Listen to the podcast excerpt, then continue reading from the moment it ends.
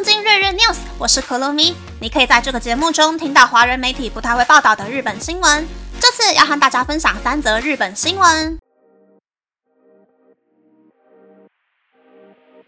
第一则新闻是，日本严拟让当上教师的人不用还就学时期借的奖学金。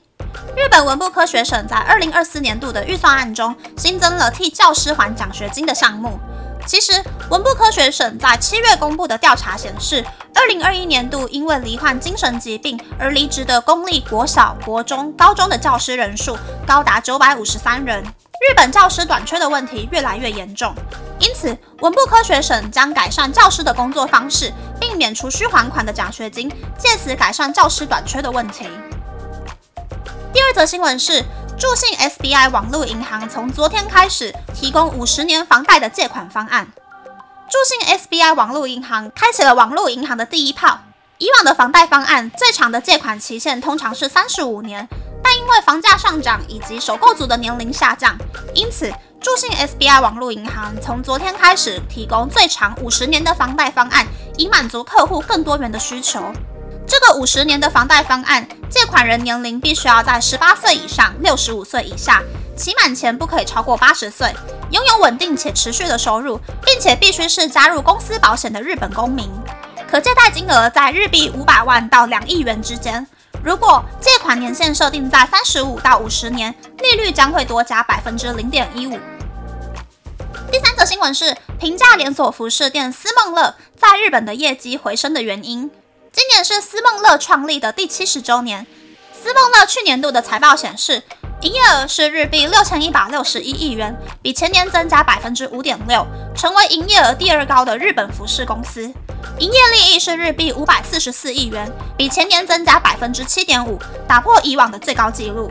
虽然面临原物料上涨以及劳动力不足的问题，今年四月思梦乐方正社员加薪百分之六点五，替兼职社员加薪百分之五点二。因此，在四月过后，去思梦乐应征工作的人数大约增加了百分之三十，间接解除了思梦乐人手不足的问题。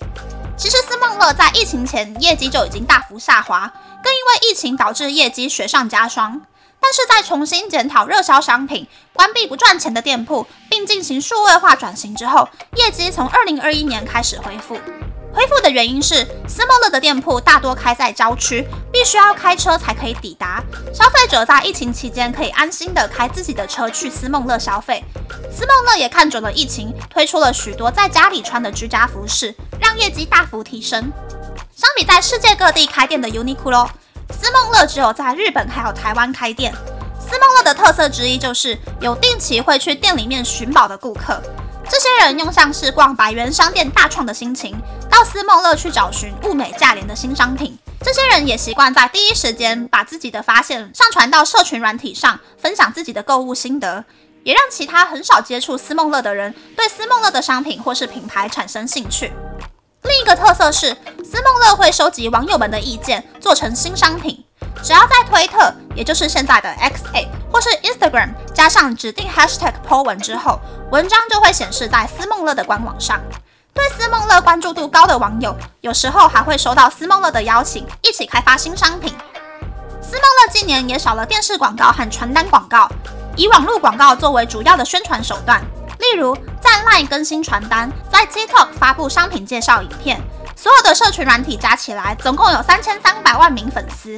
而且网络广告可以依照天气冷暖，及时宣传客人所需的商品，费用也比电视广告便宜许多。思梦乐的宣传费用因此大幅下降，进而提升了利益。思梦乐也活用数位系统，在店铺人员专用的 iPad 上面更新销售状况好的店铺的商品陈列图片，店员也可以用 iPad 学习关于商品还有接客的知识。或是用 AI 分析每一间店铺的客人可能会喜欢的商品，让店铺可以更有效率地做出最佳的商品陈列。思梦乐也在二零二零年十月架设电商网站，让不方便去店铺购物的人有机会买到商品。虽然电商网站开得比 Uniqlo、Zara 还有 Gap 等品牌还要晚，但这有可能就是思梦乐接下来业绩更上一层楼的关键。以上是这次和大家分享的三则新闻。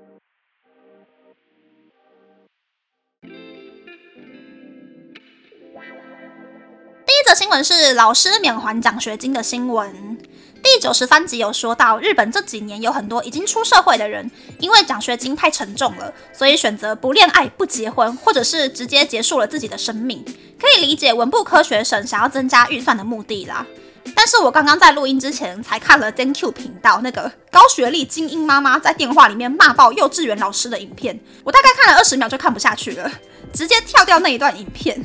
我是觉得堂堂正正赚钱就没有必要低头讨好。每一个班级至少会出现一个的恐龙家长啦。如果是我的话，真的是没有办法为了铁饭碗去出卖自己的自尊。老师们真的都辛苦了，真的是很 respect。第二则新闻是五十年房贷的新闻，只有二十九岁以前可以搬进家里住的人才可以办到五十年的借款方案吧？我刚刚用，如果买日币三千六百万元左右的单人套房。除掉头期款，借日币三千两百四十万，然后利息抓百分之一点五之后呢，就发现每个月要缴日币七万七千元左右，再加上如果管理费是一万八千元的话，每一个月就要为了房子付出大概日币九万五千元。但是日本呢，二十八岁的上班族实领的年薪大概是日币三百零七万元，除掉奖金，每一个月大概是领日币二十万五千元。也就代表说，每一个月领到薪水之后，薪水的一半就要贡献给房子喽。所以，到底真的有必要在那么穷的状况之下去借五十年的房贷吗？而且，真的有办法在因为房贷太贵了，存不到半点钱的情况之下，提起勇气去谈恋爱、结婚、生小孩，或是为了将来的薪水放手一搏去换个工作吗？我觉得这个风险好像有点太大了啦，没有必要真的去贷五十年那样子。第三则新闻是思梦乐复活的新闻。我以前在台湾暑假如果没事做，然后又不想要待在家里的时候，就会跟我妈一起去逛思梦乐。我妈到现在脚上穿的袜子几乎都是思梦乐的，因为她的脚很小，只有思梦乐这个日本品牌的袜子才有我妈的 size。思梦乐的商品跟品质，我觉得其实是还蛮划算的，衣服也很耐穿。只是思梦乐的女装啊，从十五岁到六十岁都放在同一区，要很认真的逛完，大概逛一个小时，才可以精准找到喜欢又适合的商品，然后顺利去柜台结账回家。我自己是很推思梦乐啦，只是来日本之后，思梦乐的店都在我到不了的地方，所以我已经好久好久都没有去逛了。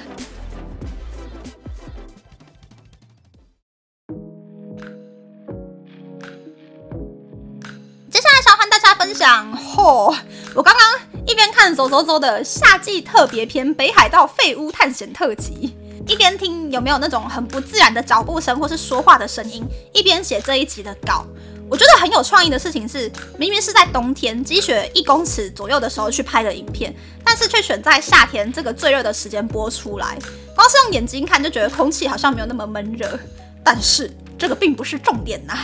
我觉得我已经对这种影片的免疫力很高了。可是看到最后一段，我还是在电脑前面用海豚音尖叫。庆幸我家的隔音还不错，稍微叫一下应该是不会被邻居投诉。我被吓到的地方是，这边不会剧透，就是走走走的成员在逛废墟的时候，就一直觉得说有不自然的脚步声靠近，或者是一直有一种不知道被什么东西注视着的感觉，然后时不时还会听到就是男生说话的声音。所以他们就进了一个空间之后，把手电筒关掉，看看。这一切到底是不是错觉？然后就在画面整个变黑，我的注意力也放到耳朵上。大概过了六七秒之后，越来越专注的那一瞬间，就突然听到“嗯”的声音，而且距离超级近的，离耳朵我觉得不到二十公分的感觉，所以我就变成海豚了。但是我觉得呢，上一次的磨铁特辑，还有很久很久以前的长野废弃饭店，是目前最可怕的集数。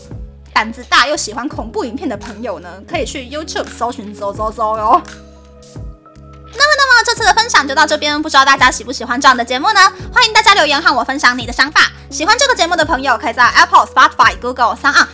My Music、First Story、Mixer Box 等 Podcast 平台和 YouTube 订阅《东京日日 News》，多多按赞、评分，或是填写资讯栏的节目优化问卷，帮助这个节目变得更好哦。还可以在 Instagram 或 Search 追踪《东京日日 News》Day Day Tokyo 的账号。拜拜。